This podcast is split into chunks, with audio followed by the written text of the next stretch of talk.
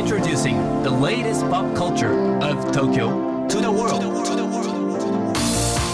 New edition, new edition, new edition, New edition, edition, edition. new, new, edition, edition, edition. New edition. J-WAVE グランドマーキー高野真也ですセレイナアンですこれからの時代を切り開くオルタナティブなカルチャーメディアニューとグランドマーキーによるコラボコーナーニューエディション。毎日ニューにアップされるさまざまなカルチャートピックスの中から聞けば誰かに話したくなるような聞けば今と未来の東京が見えてくるようなそんなおニューなネタをピックアップ。ギュッと凝縮してお届けします。さあ今日のニューエディション。まず最初のニューなトピックは？ラブシャが生誕の地日比谷野音で10月開催、うん。2days で初回出演のウーアラ10組発表、うん。祝日比谷野音100周年。スペースシャワースイートラブシャワー2023 in 東京が、えー10月14日と15日に東京日比谷公園大音楽堂で開催されます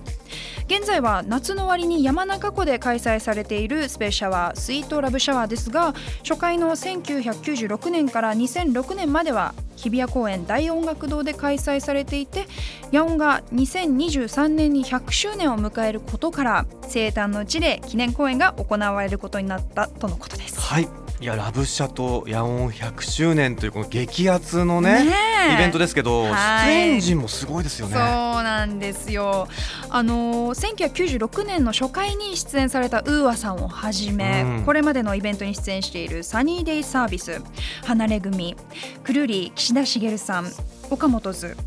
イリ、チェルミコ、ロットバルトバロンなどが出演とのことです。はい、さらにですねオープニングアクトには浦上早期バンドソサエティそしてフジロックのねルーキーにも出ていたグソクムズが初登場で出演ということで、はい。これは楽しみですよね本当ね。で本編のラブシャはまた別なんですよね。そうなんです、はうん。えっと、今月の8月25日から27日、はい。山中湖で、えーラブシャ開催されるということですので、どっちも行きたい、ね。そんな感じです、うん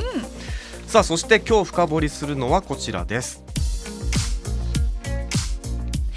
ウィーザー単独来日公演今日明日開催うんこちらのトピックについて音楽ライターのこの方に深掘りしていただきます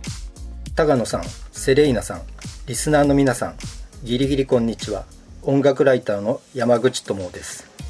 ウィーザーは、ボーカルギターのリバース・クオモを中心に、1992年、アメリカのロサンゼルスで結成されたロックバンドで、1994年にセルフタイトルのアルバムでデビューしました。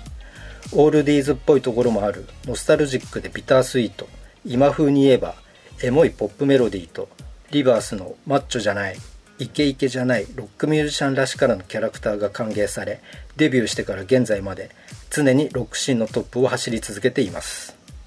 私が考えるウィーザーの魅力はエモいメロディーとリヴァースの泣きを含んだ歌声です。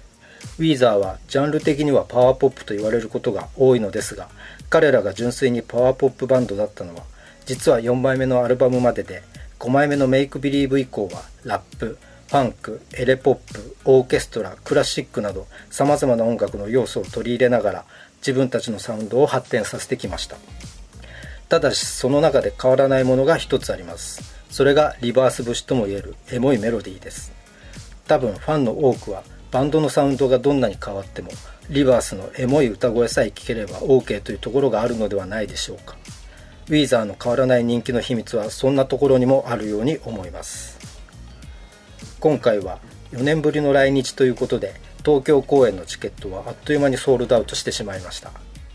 最終日のホワイトステージのトリを務めたフジロックのライブも楽しみにしていた人が多かったようで最高とか圧巻とか優勝とか SNS の投稿を見る限りフジロックでも彼らは素晴らしいライブを披露してくれたようです。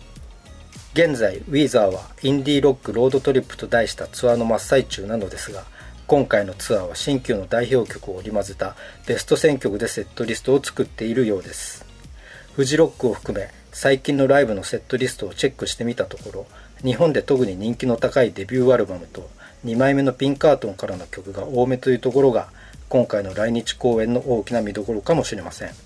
セットリストをチェックせずにライブを楽しみにしている人もいると思いますので具体的な曲名はここでは言いませんがセットリストが変わらないのであれば今回のツアーの1曲目デビューした頃からのファンはきっと泣いちゃうと思います。もう一つリバースの日本語の MC も見どころです。一時期真剣に日本で音楽活動することを考えて先生について日本語を習っていたこともあるんですよ。以前来日公演でベースのスコット・シュライナーのチューニングが甘いことをリバースが指摘したことがありました。ダメですねとリバースが日本語で言ってお客さんがどっと笑ったのですが日本語がわからないスコットはなんでみんなが笑っているのかわからずにきょとんとしていました。と最後に付け加えておきたいと思います。ということで今日はウィーザーの単独来日公演を紹介しました。皆さんぜひチェックしてみてください。はい山口さんありがとうございました。そうなんですよ。もうほんとフジロックね最高だったんですよ、ライブ。でね結構山口さんも言ってましたけれどもそのフジロック中も割と1枚目2枚目のアルバムから名曲を、最後の方ちょっとなんかメドレーみたいな感じでやってくれて、もう昔からのファンは本当大号泣。大熱唱みたいなね 感じでしたね。僕もね思いっきり歌っちゃいましたけれども。あとはそのリバースのね日本語 MC もフジロックで結構長めの尺で披露していて、そこもねなんか可愛くてね最高でしたね。はい、改めてウィーザーの単独来日公演ですけれども今日は大阪ゼップ大阪ベイサイド。明日は東京ゼップダイバーシティでフジロックスペシャルとして開催されます。チケットはソールドアウトということなので行かれる方はぜひ楽しんでください。さあ今日ご紹介した情報はカルチャーメディアニューで読めるのはもちろんポッドキャストでも聞くことができます。目でも耳でもあなたのライフスタイルに合わせてチェックしてください